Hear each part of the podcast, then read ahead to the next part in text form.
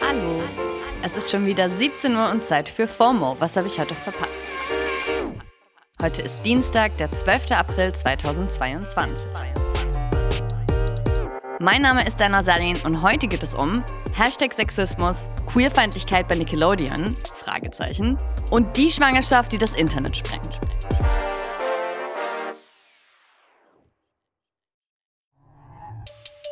Ja, der Fall um noch Familienministerin Anne Spiegel von den Grünen beschäftigt das Internet auch heute noch. Und ich muss sagen, es hat mich halt leider überhaupt nicht überrascht, welche ekligen Kommentare es jetzt schon wieder auf Twitter dazu gibt. Unter anderem trendet Hashtag Sexismus, weil darüber debattiert wird, ob mit ihr jetzt anders umgegangen wird als mit einem Mann in einer ähnlichen Situation und warum die Debatte sich plötzlich um die generelle Vereinbarkeit von Arbeit und Familie dreht. Wir haben ja gestern von Politikexpertin Jasmin Mbarek schon gehört, dass es ihrer Meinung nach eigentlich keine Frage ist, ob es falsch von Spiegel war, ihren Urlaub zu verheimlichen. Das sehen auch viele in den Socials so. Und zu fragen, ob sie das Amt jetzt weiter ausführen sollte, ist an sich auch nicht sexistisch. Aber ich finde, die Art und Weise, wie mit ihr umgegangen wird, der absolut frauenfeindliche Ton, der online angeschlagen wird, dass das Thema überhaupt solche Ausmaße annimmt und der klare Doppelstandard, der im Vergleich mit männlichen Kollegen gefahren wird, das trieft einfach alles vor Sexismus. Journalistin Sibel Schick twittert zum Beispiel, es geht um den sexistischen und fortschrittsfeindlichen Doppelstandard, dass konservative Männer immer unschuldig sein und im Amt bleiben dürfen, egal wie korrupt und fehlerhaft sie sind. Ich meine, seriously, unser Bundeskanzler Olaf Scholz war einfach in den Wirecard-Skandal verwickelt, in dem Steuern in Milliardenhöhe hinterzogen wurden. Und trotzdem wurde er einfach zum Kanzler gewählt. Und dem ehemaligen Gesundheitsminister Jens Spahn wurden ja auch unter anderem dubiose Deals mit FFP2-Masken vorgeworfen. Also die Frage, die sich stellt, ist für mich nicht, ob es richtig gewesen wäre, wenn Anne Spiegel ihr Amt behalten hätte, sondern warum es nicht Konsequenzen auch mal für männliche Politiker gibt. Okay, rant over. Oder vielleicht doch noch nicht. Auf den Socials gibt es nämlich Aufregung, weil Sängerin und Queer-Icon der Gen Z Jojo Siwa nicht zu den Kids' Choice Awards von Nickelodeon eingeladen wurde. Das Instagram-Video, in dem sie ihm klargestellt hat, dass es nicht ihre Entscheidung war, nicht dort zu sein, wurde mittlerweile über drei Millionen Mal gesehen. A lot of you have been asking me why I'm not at the Nickelodeon Kids' Choice Awards tonight, and the answer is very simple. I wasn't invited. I'm not sure why but I just didn't get an invite.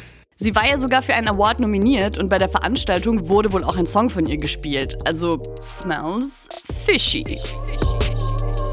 Das fanden auch viele Twitter-UserInnen und unter anderem der queere Influencer Matt hat ausgesprochen, was viele gedacht haben. Dass Jojo Siwa nicht zu den Nickelodeon Kids Choice Awards eingeladen wurde, nachdem sie jahrelang das Gesicht des Senders war, genau nachdem sie ihr Coming Out hatte und ihre Haare abgeschnitten hat, lässt mein Homophobie-Alarm läuten. So ganz oft scheint es übrigens nicht zu sein, weil diesen und ähnliche Tweets hat Jojo sogar selbst retweetet. Letztes Jahr hat sie ihm öffentlich gemacht, dass sie pansexuell ist und generell ist sie eine sehr lautstarke Verfechterin der queeren Community. Und vor ein paar Tagen hat sie sich dann eben auch von ihrem Markenzeichen getrennt und ihren iconic blonden Side-Ponytail abgeschnitten. Hat auch irgendwie Symbolcharakter, oder? Nickelodeon hat sich übrigens bisher nicht dazu geäußert. So, und nach der ganzen Aufregung gibt's zum Schluss noch ein bisschen Balsam für die Seele. Britney Spears hat auf Instagram bekannt gegeben, dass sie schwanger ist. Yay! We love that! Der Post hat mittlerweile schon über 1,7 Millionen Likes und über 56.000 Kommentare. Die Meme-Maschine läuft heiß und Wortspiele mit Baby One More Time dürfen natürlich auch nicht fehlen. Britney Spears ist halt immer noch eine Pop-Ikone und hat einfach die Jugend von so vielen Menschen geprägt. Aber auch wenn man sich in dem Zusammenhang die ganze Conservatorship-Geschichte nochmal in Erinnerung ruft, macht es das Announcement irgendwie auch noch schöner. Während der 13 Jahre, in denen ihr Vater ihr Vormund war, durfte sie nämlich solche grundlegenden Entscheidungen wie über Verhütung oder Familiengründung eben nicht selbst treffen. Und im Rechtsstreit mit ihrem Vater hat sie dann auch selbst im Gericht gesagt, dass es eigentlich schon länger ihr Wunsch war, mit ihrem mittlerweile Ehemann Sam Asghari eine Familie zu gründen. Unter anderem durch den Support der Free Britney-Bewegung konnte sie sich ja mittlerweile aus dieser Vormundschaft befreien. Also überrascht also nicht und ist einfach sehr wholesome zu sehen, wie sich das Internet jetzt mit ihr freut. Paris Hilton zum Beispiel hat kommentiert: Congratulations, sis. I'm so excited for you. Love you. Herzlichen Glückwunsch auch aus der FOMO-Redaktion. Love you. Das war's für heute mit FOMO und wir hören uns morgen wieder hier auf Spotify. Liebesbriefe und konstruktive Kritik gehen wir immer an fomo at spotify.com. FOMO ist eine Produktion von Spotify Studios in Zusammenarbeit mit ACB Stories. Folgt uns auf Spotify.